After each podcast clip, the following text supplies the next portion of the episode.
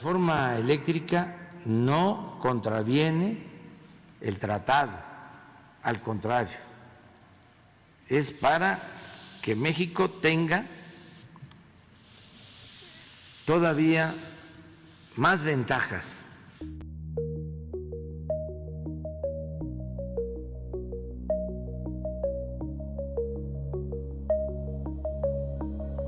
Los otros datos en GDL Post.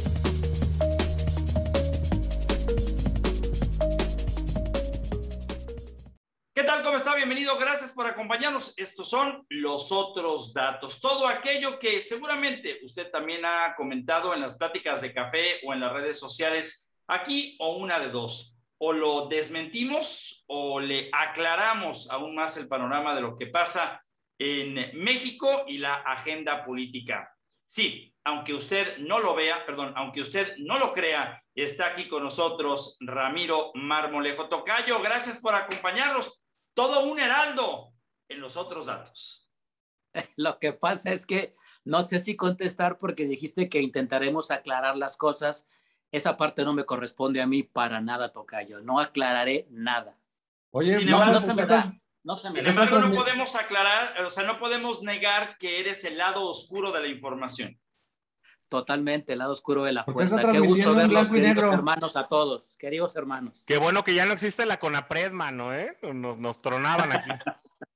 ¿Por qué está transmitiendo en blanco y negro el mármol? Otro. ¿Oilo? ¿Oilo?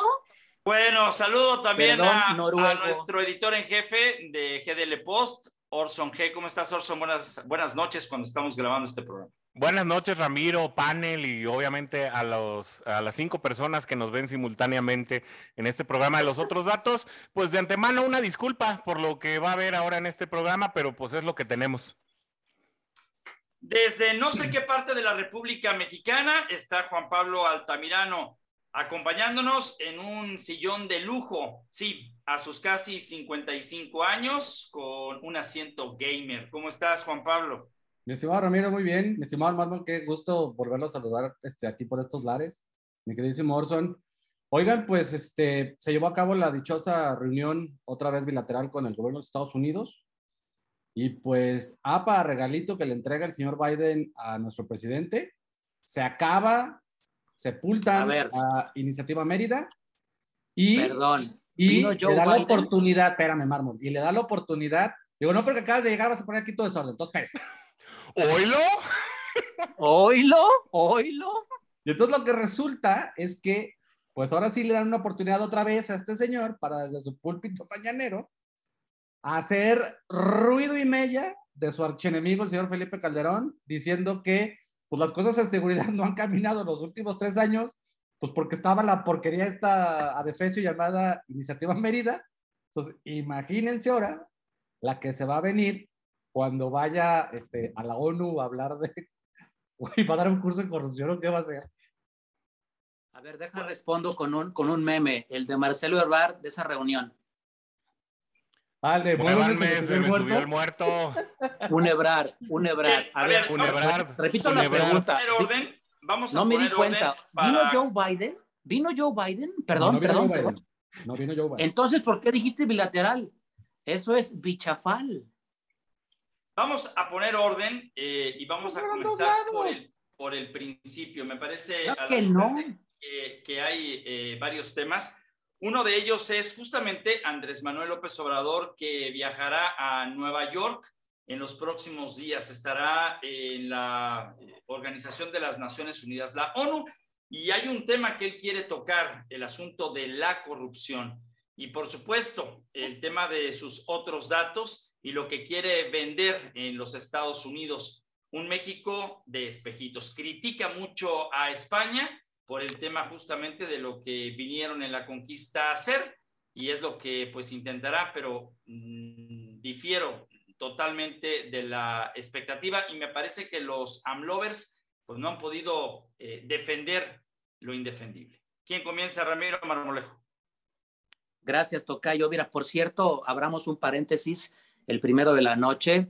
El día de hoy, Nicolás Maduro eh, hace lo propio, ¿no? Pide que eh, el imperio español ofrezca disculpas por todas las tropelías hechas a los pueblos indígenas, ¿no? Me parece que esto ya es by the book, eh, me parece que es una burla y yo no sé a qué va a ir porque, eh, por cierto, ya participa la ONU también a, través de una oficina para la venta del avión, sí, ¿verdad? Entonces a lo mejor va a regentear una vez más el avión, a hablar de corrupción y a poner a México una vez más en la palestra internacional a través del ridículo. Creo que eh, no se puede hablar de corrupción ante una tribuna internacional después de haber visto, después de haber visto cenando en un restaurante de lujo de su preferencia, por cierto, el señor eh, Lozoya, con un grillete de oro y perlas preciosas. Así es que creo que forma es fondo. No puedes hablar de corrupción cuando tu país se cae a pedazos a través de las propias redes sociales. Me parece que el efecto Lozoya se está convirtiendo en la carabina de Ambrosio, en pocas palabras. Les, se les voltea el chirrión por el palito. Orson, Híjole, Ramiro, pues a, mí me cuesta trabajo eh, dilucidar eh, qué es lo que quiere ir a hacer AMLO a la ONU. Primero, de entrada, ¿no? Porque AMLO ha manoseado a la ONU eh, de manera que parece que, que, cada que se le atora algo, este, oye, quiero, quiero un sándwich, háblale a la ONU. No, oye, no, que, que se les quemó, háblale a la ONU. yo a veces creo que de todas las veces que ha referenciado en sus, en sus conferencias de prensa la ONU, el presidente, a mí ya se me hace que más bien le contestan en la portería de Palacio Nacional y ya le dicen, sí, señor, nosotros aquí le arreglamos lo de las vacunas. Sí, señor, nosotros desde aquí amonestamos a Joe Biden. Sí, sí, sí, señor, ya le vamos a levantar el, el embargo a Cuba porque definitivamente la ONU está tan manoseada en el discurso de López Obrador, pero tan estéril en resultados, que a mí me cuesta trabajo pensar o tratar de dilucidar el papel con el que quiera representar a México allá. Pero eh, sí me llama la atención algo y es que AMLO no viaja. a por lo menos de, manera internacional, no, no quiero decir dentro del país, AMLO no sale del país a menos de que le sea estrictamente necesario e ineludible. Entonces, definitivamente debemos estar hablando de un tema de, muchísima trascendencia en la agenda de López Obrador, más allá de la corrupción. La corrupción ha sido su bandera y su estandarte barato, su, boleto de salida para culpar y, salirse con la suya eh, dentro de cualquier plan. Ha sido su comodín dentro del discurso polarizante. Ya, ya termino, ya termino. Ya nada más eh, preguntaría yo, si, si va a hablar de corrupción ante la ONU y no va a dar clases, como lo dice Juan Pablo Altamirano, ¿va a señalar a Pío? ¿Va a señalar a Felipa? ¿Va a señalar a Martinazo? No creo, ¿verdad? A sus propios hijos. Y antes de pasar contigo, Juan Pablo, efectivamente lo que dice Orson es real. Solamente ha, ha salido una sola vez al extranjero, ha sido a los Estados Unidos, ha, ha sido a Washington cuando estuvo con Donald Trump, pero ojo, el, em, pues el discurso que dio en la Casa Blanca el presidente Andrés Manuel López Obrador fue aplaudido y con todo respeto muy bien hecho para los tiempos políticos por los que estaban pasando ambas naciones y el espaldarazo que le dio justamente em, Andrés Manuel López Obrador a Donald Trump en ese momento. Estoy contigo, Juan Pablo. Sí, pero lo que sucedió con Donald Trump, eso, eh, pues vaya, a ver, ya el, inquilino en la Casa Blanca es otro, o sea, estamos hablando de cosas completamente... No, a ver, aquí lo que llama mucho la atención es que el presidente, eh, mismo en el que se envuelve prácticamente todos los días, eh, salga, ¿no? A, decir que él va a ir, porque aparte así lo hace, o sea, lo anuncia con bombo y platillo, les informo que voy a ir a hablar a la ONU del principal problema que aqueja el mundo, que es la corrupción. A ver, puñetas, acaban de agarrar a tu testigo estrella, Lozoya, este, en medio de un desorden. No puedes hablar de corrupción si tienes a Bartlett en tus filas, no puedes hablar de combate a la corrupción, este, con el tema del caso Cienfuegos. O sea, ¿de verdad cree que en la ONU la gente es tan estúpida? A ver, se están burlando de, del presidente, se están burlando de él en España, se están burlando de él en Paraguay, se están burlando de él en Uruguay, bueno, hasta en Brasil, la gente del mismo Jair Bolsonaro se está quejando de López, se está burlando de López Imagínate, los de Bolsonaro. O sea, Jair Bolsonaro, al que no dejaron entrar a un estadio de fútbol porque no se ha vacunado, o sea, fue nota el fin de semana. Y nosotros aquí, güey, o sea, perdón, pero es que de verdad ya creo que creo que ya suena hasta aburrido para la gente que nos hace el favor de vernos, porque cada semana decimos lo mismo. En este país no pasa nada y cuando pasa, de todos modos, nunca sucede nada. O sea, Lo de Lozoya era para en el momento en que lo evidenciaron, tendría que haber llegado una autoridad judicial por él para llevarlo al reclusorio. ¿Por qué? Porque estás violando un acuerdo federal. O sea, es así de sencillo. O sea, ¿qué pero, trae, pero trae grillete electrónico. Habrá que ver las canonjías que le brinda el propio sistema de testigos protegidos y a lo mejor es la parte que no estamos entendiendo. Le voy a hacer de abogado del diablo, queridos amigos. No entendemos las condiciones de, esta, de este formato que cuenta con el cobijo de la ley y por supuesto de la Fiscalía General de este país. A lo mejor sí lo permite, a lo mejor tiene ese privilegio, a lo mejor lo hace todas las noches. Y es hasta Sí, ahora que nos damos cuenta nosotros. Entonces, acuerdo, el tema es que no platican las cosas completas. Ahí está el principal problema. Se informan verdades a medias que según entiendo también son mentiras. Por eso, a ver, pues entonces muestra un documento que ampare lo que, está- lo que estás diciendo. O sea, ¿Cuándo Claro. ha presentado un documento el presidente sobre algún ah. tema? Y lo, y, y lo que sucede es que el día miércoles seguramente formará parte del quién es quién en las mentiras el asunto de los Oya. no, a ver, pues la van a dar No. con todo a Lourdes Mendoza, es, es seguro Sí. le van a dar con todo con la, con la supuesta. Porque también van a decir que cómo, cómo con lo que gana una reportera va a cenar a un lugar de estos. Que dicho sea de paso, Ella no el fue a cenar, ¿eh? presidente- A ver, Ella Ella no estaba cenar. ahí. La Ella no se la ahí, mandan a ella estaba en Lourdes. su casa. Sí. A ver, momento, momento. Eh, sí, pero dentro de la lógica del presidente tiene que haber un culpable. Lo, lo dijo el martes el presidente y Pues culpó Calderón, al restaurante, culpó al gerente, culpó la imagen de un lugar. O sea, perdón, el presidente, bueno, ya sabemos que está desfasado. Entonces, en el tema de la ONU, seremos los hazme reír ahora de manera más internacional y con todos los encargados. Otra vez. ¿No? Oye, por cierto, ¿Viva Aerobús llega a Nueva York? Eh, no, no, Sí. no llega. Ah, Sí llega, no fue pregunta, nada más fue pregunta fuera lugar. De Nada más saber. No, llegan Volaris y Aeroméxico. No, pero sí llega, a Ah. Nueva York, sale de Monterrey. Llega ¿Sí llega Viva Aerobús a Nueva York? Ah, Sale de Monterrey.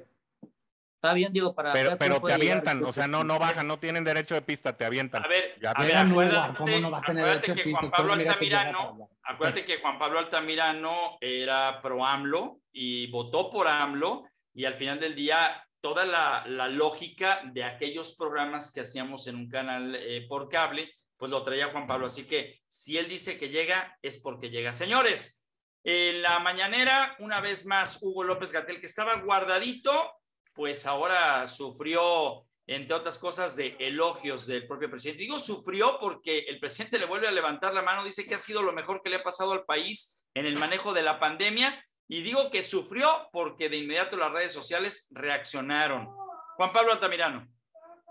Pues ahora sí que antes del corte, güey, ¿qué vamos a decir de Hugo López Gatel? O sea, es de verdad, es increíble el cinismo y creo que es todavía más indignante el saber que de cómo están las cosas en este momento, si mañana fueran las elecciones, esta bola de bárbaros volvían a ganar porque la oposición no hace absolutamente a ninguno. Lo que está sucediendo en el PRI es verdaderamente patético. Se llama miedo, Juan Pablo. Y no anda en burro, anda en ganso. Vamos a hacer una Sí. pausa y regresamos con este tema. Estoy con eh, quien fue alguna vez un frustrado eh, sobrecargo, Juan Pablo Altamirano de Viva Aerobús. Regresamos. Por la altura, ¿eh? Por la altura se le ve, la estatura.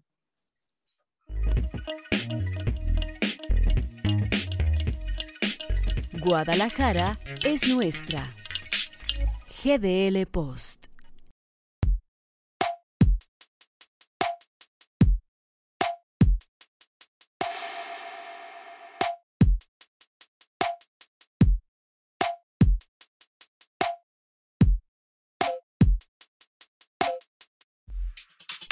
Guadalajara es nuestra. GDL Post.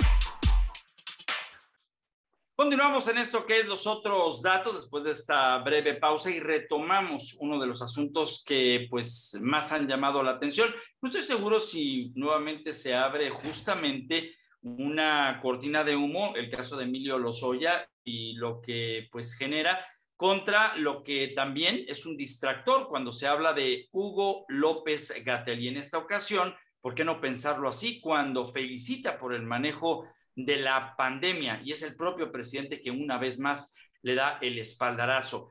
Ya escuchamos un poco a Juan Pablo Altamirano. Oiga, nada más antes, nada más antes, antes, antes. Este, no está volando ahorita Viva Aerobús a Nueva York, nada más Hombre. este, en Texas, Houston, o sea, en Texas y Houston, Dallas, pero Nueva York ahorita no. Pues. Reserve su viaje con Juan Pablo Altamirano. No, el no, que va a Pues, aparecer no, pues este a ver, momento para corregir el dato de hace rato que yo habías dado un dato. Viajes. Ah, pero No ya no estás volando. vendiendo viajes. está volando, ¿eh? ¿Ya no estás vendiendo viajes? No, güey, pues ni que yo fuera el ejército nacional para estar haciendo 10 mil cosas al mismo tiempo, nomás hago una. Viajes Ponchito patrocina este programa, Viajes Ponchito.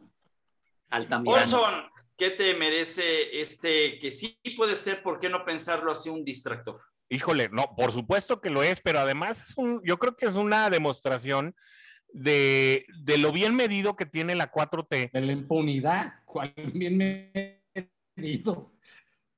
Bueno, para, para mí es un síntoma de lo bien medido que tiene la 4T, la audi- que, que este ejercicio que es la mañanera, en el que solamente le hablan a su base eh, de, audiencia, de votantes, de, cautivos, a sus simpatizantes. Es un hecho que nadie, nadie que, que sea eh, enemigo del proyecto o antipático del proyecto de la 4T ve este tipo de contenidos queda clarísimo que solamente están repartiendo el mensaje que les conviene repartir. ¿Cuál es el mensaje? Hugo López Gatel es lo mejor que le pudo pasar al país eh, para efectos de manejo de la pandemia, cuando obviamente la evidencia nos dice todo lo contrario. Y con ello, pues obviamente alimentar el discurso de polarización y, eh, la esparcir la confusión a manera de que la diatriba, cuando ésta se presente y cuando exista la argumentación entre particulares, es decir, usted y yo, cuando discutamos en la cena de los primos, en el desayuno familiar, en la boda de, de los tíos, eh, y que en ese momento, ante la confusión, nunca quede un punto definido. Lo que sí le puedo yo decir con toda certidumbre es que México es uno de los países que peor ha manejado la pandemia en todo el mundo y para muestra está el subregistro que con mismos datos del INEGI podemos obtener de muertes en México. Estamos prácticamente por cada un muerto registrado en las cifras oficiales de la autoridad, tenemos a 2.8 más que están ahí volando, que están simplemente en el éter para el discurso, pero no para la estadística que no se resiste a la evidencia. Tocayo Ramiro Marmolejo, este asunto es también como eh, dices, by the book. Sí, por supuesto. Yo, yo considero lo que dice Orson, que, que circula y transita sobre la delgada línea de la confusión del propio gobierno federal. Abondaría, ahondaría y abundaría en su comentario. Creo que este mensaje va dirigido a las bases partidistas. La mañanera se ha convertido en un mensaje ideológico a la base partidista de Morena. No, no es cierto, me retracto. A la base partidista de Andrés Manuel López Obrador, porque Morena ya salió por completo de esta ecuación. Y mira, cualquier distractor es más que suficiente. Recordemos que durante el fin de semana vino al Estado mexicano de Jalisco, como tú le dices, Tocayo, a tema Capulín, para ver el tema de la presa que sube, que baja, la cortina, y después intenta tuitearlo, pero solamente usa dos líneas para terminar hablando del joven Urias, este pitcher de los Dodgers, y vuelve a salirse de un tema importante, espinoso, para la política pública nacional, tiene que ver con Jalisco, un, un, capítulo espinoso para Enrique Alfaro Ramírez, quien se quita el collar de flores, pero el presidente también lo usa como un distractor. Ahora es el tema de que vamos hacia la ONU, por supuesto, otro distractor. El béisbol con los Dodgers da, por supuesto, su pronóstico. Es decir, la caja china es interminable y me parece que en este país que vive a través y gracias a la rumorología, darle darle ese tema para el café, para la cervecita y para eh, la media tarde es lo que le abona la confusión. Y los temas importantes déjalos de lado, porque esos no están funcionando. Ojo, mi teoría, mi teoría es que está ahora quitando los reflectores del gas del bienestar, porque el sector energético es el que se le está cayendo más y más y más a pedazos. y el gas del bienestar era su principal bandera y no le funcionó. Ahora tenemos conflicto gasero en el Valle de México. ¿Por qué? Lo dije en su momento, por la competencia desleal. El gobierno federal ahora es un competidor desleal y está aparte desincentivando la sana competencia en el sector privado. El cuello. También les puso el Por supuesto. Yo creo que está quitando la atención del gas del bienestar porque ese sector, el energético, está en el hoyo. Por cierto, se vende el petróleo, el barril, casi en los 70 dólares, ¿eh? La gallina de los huevos de oro está renaciendo. A ver, eh, pregunta rápida y para usted que nos está haciendo el favor también de eh, pues interactuar con nosotros, la apuesta se abre. Orson, ¿se aprueba o no la reforma energética? No se aprueba. Yo eh, creo que el, el, fiel de la balanza en este caso es el PRI, lo dijimos la semana pasada. le, le, robó prácticamente el PRI el papel de partido bisagra Movimiento Ciudadano que parecía eh, iba a ser este, este papel de juego después de la, de la última elección intermedia. Sin embargo, es muy difícil que se cumpla el, el, designio de Alito, en el que decía que el PRI va a votar el bloque. El PRI no va a votar en bloque. Alito no tiene liderazgo para forzar esta, esta situación. la verdad, eh, creo que el voto del PRI se va a fragmentar y no hay manera, con, precisamente con esa situación, a menos de que haya ausentismo eh, por parte de, los afiliados de Morena, que son el PT y el Verde, ahí por ausentismo podrían forzar el fiel de la balanza y, algunos votos del PRI podrían darle eh, la, podrían darle en algún momento dado la posibilidad de pasar a una segunda instancia. Pero de entrada, yo no veo cómo pasa esa reforma. Eh, Juan Pablo Altamirano. Allá habrá que revisar un tema adicional, porque hubo reunión del Consejo Consultivo, creo es, me parece, o bueno, las cabezas de esta organización Mexicanos contra la Corrupción y la Impunidad. Y eh, básicamente el motivo principal de la reunión es justamente para eh, decirnos a la ciudadanía que la alianza va por México prácticamente se consolida, o sea, sí es un hecho lo que dice. Yo difiero un poco de Orson. Creo que ahí, más allá, más allá del factor, digo, ciertamente Alito no tiene el poder para, para poder mover un, un podría ocurrir en el caso cuando había famosa señal en ¿no? Si ustedes lo recuerdan muy bien. Este, pero la parte interesante aquí es, habrá que ver, porque creo que es donde van a, es con lo que van a meter presión y con lo que están justamente amagando, habrá que ver qué expedientes tiene GERS de ciertos diputados de la bancada de Prista, con el que entonces sí pudieran meter presión para que la balanza se incline en favor de, este, de la reforma que plantea el presidente. Sí creo que la reforma eh, es muy probable que vaya a sufrir algún tipo de modificación en el que tanto la oposición como el gobierno federal vayan a ceder este, en ese aspecto. Y ahí habría que ver, que es algo de lo que platicamos justamente en el bloque anterior, el tema justamente de esta visita, eh, de esta reunión entre el gobierno de los Estados Unidos este, y el gobierno de, de, México. A ver, el tema energético es, los mexicanos estamos, literal, estamos eh, colgados de los, de los estadounidenses. El tema de los puertos, el tema de este, ferroviarios, o sea, ya es un tema importante, lo de Kansas City Railroad, este, ya tienen varios meses parados en Michoacán, o sea, la economía no se está moviendo, o sea, Creo que sí, como dice, eh, como tú bien dices, el sector energético es algo que se le está descomponiendo este, Andrés Manuel López Obrador. Y el caso de los oyes, ah, ese sí, mira, como anillo al dedo el maldito distractor el fin de semana para quitarle presión al tema que tienen los gaseros, porque no solamente es el paro de los gaseros, porque les están dando solamente 50 centavos por cada litro de comisión, cuando en realidad lo que ellos están pidiendo son 3 pesos. La gente cuando cree este, los gaseros, se imaginan las grandes empresas, ¿no? A ver, los gaseros en el Valle de México es el hombre camión, o sea, eso es contra lo que están, este... Eso como las purificadoras de agua. Exacto. Y si a eso le sumas el tema, ya ahora sí, porque ya salí, empezaron a salir las primeras este, imágenes de el paro de labores que hay en dos bocas por la falta de pago, la falta de riesgos, equipo y un montón de cosas, pues sí, bendito y afortunado los Lozoya, que todavía tienen, literal, todavía tienen de, o sea, todavía tienen hueso para rascarle, porque este todavía tiene carrita para darle por lo menos un par de años todavía este, aquí en el sexenio. Aquí el tema es la oposición, ¿dónde está?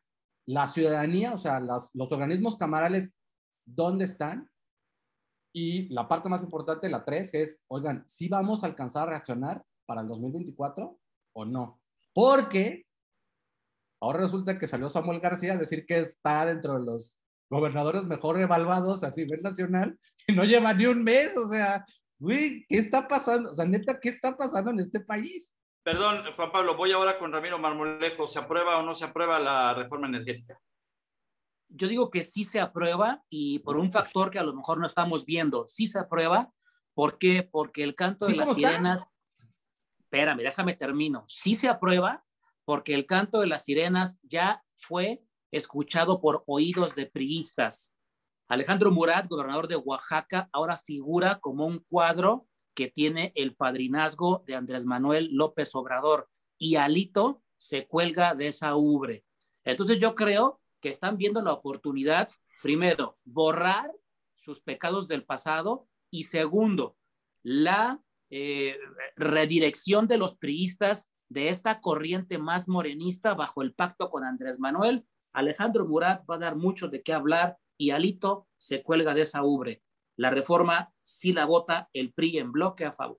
Es que ahí está la división, eh, Mármol, y yo creo que aunque dices bien que, podríamos estar pasando por alto este punto, yo creo que no, no lo estamos pasando por alto. Juan Pablo habló de los expedientes que pudiera tener eh, Manero y que esos también juegan para este efecto, obviamente para forzar eh, votos de la bancada priista. Sin embargo, hay un sector eh, liderado por, por Ruiz Macié, ¿no? Y compañía, que está eh, sumamente desalineado de lo que está sucediendo con el PRI de Alito. Ese, en definitiva, no va a votar en línea con, con lo que pudiera, con, el sector que pudiera estar escuchando ese canto de las sirenas que bien metaforizas, eh, que, está, eh, que está proviniendo actualmente desde Palacio Nacional. Yo no veo al PRI votando en bloque como tú, yo ahí sí voy a disentir de lo que tú comentas, precisamente por estos sectores disidentes eh, que, están, que están siendo liderados además por mujeres. ¿eh? Esto también cabe la pena eh, hacerlo notar en el PRI. La única manera que veo que esto pudiera suceder en un momento dado es precisamente bajo el argumento que ya les comenté, por ausentismo, que el nivel de legisladores que se presenten a la votación sea mínimo y que con ello se puedan forzar los porcentajes, es decir, poner el fiel de la, el fiel de la balanza mucho más recorrido. Es la única manera que lo veo posible. Voy al último tema de esta semana, no menos importante, pero es el asunto de los destapes. Andrés Manuel López Obrador, cuando candidato, siempre se quejó de los llamados dedazos. Es más que evidente que incluso algunas giras le ha acompañado Claudia Sheinbaum a costo de usted y mío al erario federal, cuando el presidente también ha dicho que es muy cuidadoso con el tema de los viajes y sobre todo lo ostentosos que puedan. De la investidura presidencial, o sea, va de gira y no quiere, y no quiere ir al Senado porque le tuvo miedo a Lili Telles. Oye, pero bien curioso, Cayo, Juan Pablo, es muy curioso, además, que diga que no viaja por la Ciudad de México porque Claudia lo representa muy bien, pero Claudia sí lo acompaña al resto de la República, donde resultaría mucho más difícil para un jefe de gobierno de la ciudad más grande del mundo. Habrá que preguntarle a la gente que acompaña en las giras al, al presidente a ver si es cierto que cada que ha estado presentando a, Claudia Sheinbaum, la verdad, o sea, verdaderamente la gente se queda con la idea de que pueda ser una candidata presidencial. O sea, a ver, a, ver, ya sé que me voy a dar un bolazo en el pie, pero no creo todavía, no creo todavía que México esté para tener una mejor presidenta. A ver, es que menos en cómo estamos a ver, Tocayo, creo que tú traes una lectura sobre el asunto, porque también la inteligencia de Andrés Manuel López Obrador con todo este juego que sabe perfectamente hacer, no es también un distractor, porque al final del día sabemos que si Claudia Sheinbaum realmente va a ser la candidata, estaríamos viendo a un Marcelo Ebrard eh, que se va o por la libre o porque la adopta otro eh, eh, ya lo comentamos aquí. partido. Y hay que considerar que uno de los que toca y muy bien el pandero en el tema político y sobre todo en el extranjero es el propio Marcelo Ebrard, quien sí ha sido el que ha gestionado el tema de la vacunación, el que ha salvado a México de temas muy complicados con los Estados Unidos de no cumplir acuerdos, como por ejemplo el tema de la frontera sur del país, etcétera. Consiguió Eh, las pipas, Ramiro, las pipas. ¿Qué hubiera sido de Las la, de guerra guardadas, contra el las que están huachicol? guardadas. Eh, Tocayo, ¿qué, ¿no? qué lectura le das? Mira, yo preguntaría algo muy sencillo, y ya saben que para mí forma es fondo, aritmética electoral. ¿A qué giras, es decir, a qué entidades federativas ha ido Claudia, Claudia Sheinbaum con Andrés Manuel López Obrador? Corríjanme, por favor. ¿Ya fue a Veracruz? Ya, ¿Ya la llevó a Veracruz? creo que, no, fue a Chiapas, Bueno, la llevó a Veracruz, no. La llevó eh, a Puebla, No. la Aquí llevó a Chiapas tampoco. Jalisco, la No, llevó a Jalisco. Jalisco, No, no, la llevó a Nuevo León, no. Bueno, entonces ahí son cuatro estados del país donde la mayoría electoral le daría la fuerza suficiente para ser una candidata ganadora. No hablé del Estado de México, porque ese es el vecino, pero creo que tiene la lectura al perder casi el 50% de las alcaldías en la Ciudad de México. Me parece que la está sacando de reflectores y la está poniendo en nichos que no son tan rentables de manera electoral, pero que le bajan la espuma a Claudia Sheinbaum. Yo creo que ahorita ni Marcelo ni Claudia son los candidatos que Andrés Manuel desearía. Es por eso que está buscando alianzas de facto con personajes, reitero, como Alejandro Murat y algunos más que pueden aparecer que estarían menos contaminados con la suciedad de la línea 12 del centro del país y este tipo Pues, de a ver, circunstancias. sí, Hay que preguntar claro. a dónde ha ido Claudia, a dónde la A ver, lleva, a dónde ver, la placea. pero, A ver, es que o la llevas, no es lo mismo que lleves a una a ver, persona deja a Sheinbaum por a la paz. placear. A ver, pero A- deja a a- Sheinbaum a- por la paz. a Loma Dorada. Espérate, deja a a Sheinbaum por la paz. por Acabas de subir tú al ring a Murat. O sea, ¿es, es neta es lo que hay? O sea, tengo que, tengo que, escoger, tengo que escoger entre la vomitada y el ácido. Ahí, ahí yo quisiera hacerles una pregunta nada más para, para dirimir. Creo que es un criterio definitivo y yo lo, lo, lo ponía en mi columna del pasado viernes en GDL Post y es, nomás contéstenme la pregunta lo más objetivamente posible. Yo, ahora yo te voy a preguntar a ti, Ramiro. ¿Qué ¿Quién podría generar más simpatías entre los no simpatizantes de Morena? ¿Marcelo o Claudia Sheinbaum? Ustedes díganme. Marcelo Ebrard. Marcelo Ebrard. Así de fácil. Por eso está la Sacó idea de Ramiro, este, Orson. Marcelo. No, Marcelo. pero Marcelo, a ver, pero Marcelo Ebrard es muy probable, muy probable que pu- pudiese ser un candidato de oposición ante la desbancada y prácticamente famélica caballada que tiene PRI, PAN y PRD. O sea, Y ya lo desmarcó hoy el presidente, ¿eh, Juan Pablo. Ya dijo hoy de los de los ambiciosos, bueno, no, no me acuerdo exactamente el término que utilizó, pero, pero sí ya desmarcó a los Monreales y a los Ebrards específicamente Sí, de que se vayan a, a ambiciosos ruines, algo así les digo. Monreal, Monreal no se va a dejar y Monreal va, o sea, hay que ver, Sí. Monreal tiene un chingo de fichas y hay que ver a, a ver a dónde, a dónde las va a poner. Y esa Nah, ni apuesta tantas, es- ¿eh? Pero el presidente ya lanzó Ni la tantas. Tiene advertencia. fichas estratégicas, Monreal.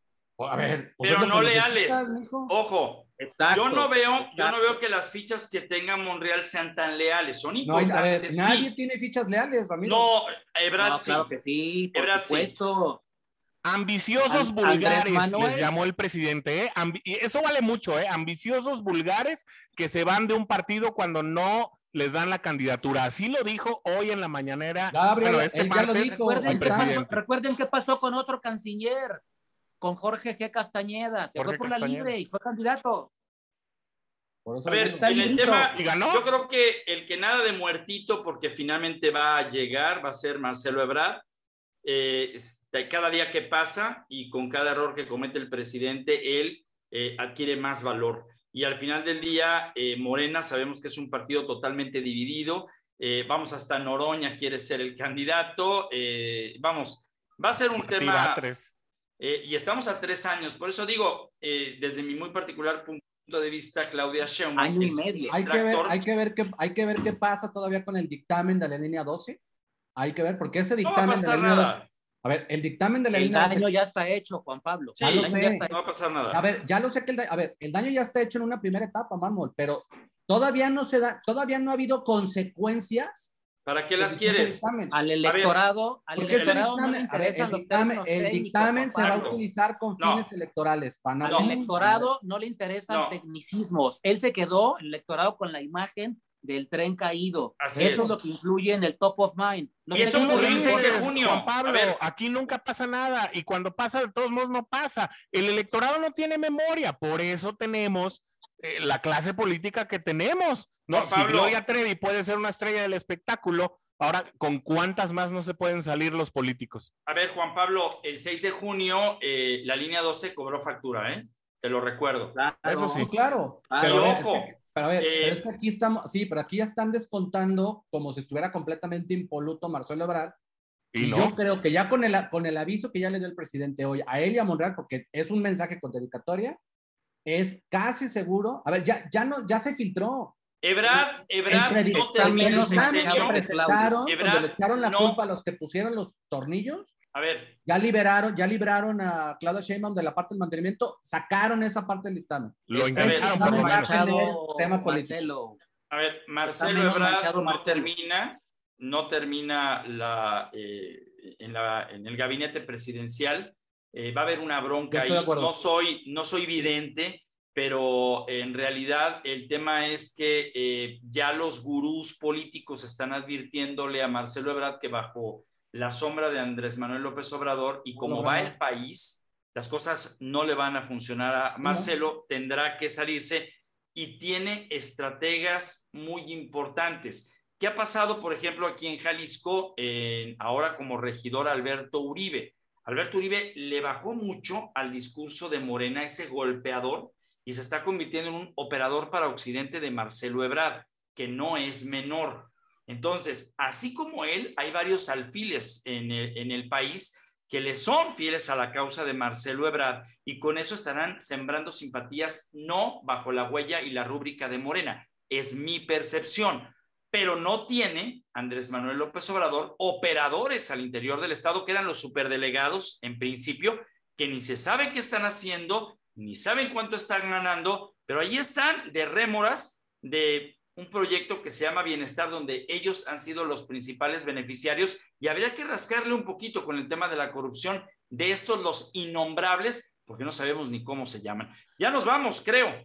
Sí, nada más yo quisiera agregar, quedó evidenciado eh, también en la última elección que Lomelí, que es uno sí de los operadores directamente relacionados con AMLO, pues no tiene el poderío en el occidente para hacerlo eh, de esta manera. Y eh, la manera en que Marcelo Ebrard sí ha palidecido sus momentos de mayor potencial político en la espera de un frenesí presidencial de Andrés Manuel López Obrador que le costó tres elecciones, de las cuales dos Marcelo Ebrard tuvo que esperarse a que, a que pasara primero el jefe y que yo creo que una tercera sería demasiado para el capital político de un Marcelo Ebrard que le urge entrar también a una elección presidencial.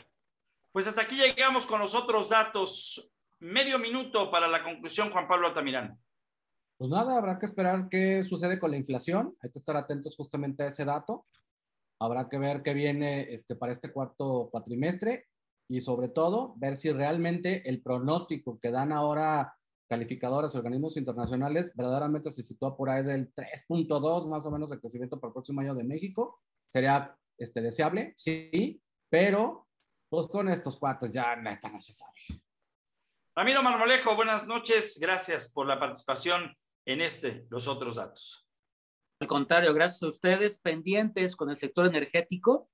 Se estimó al principio de la administración el precio del barril mexicano apenas por encima de los 50 dólares. De los 30 dólares, hoy está por encima de los 50.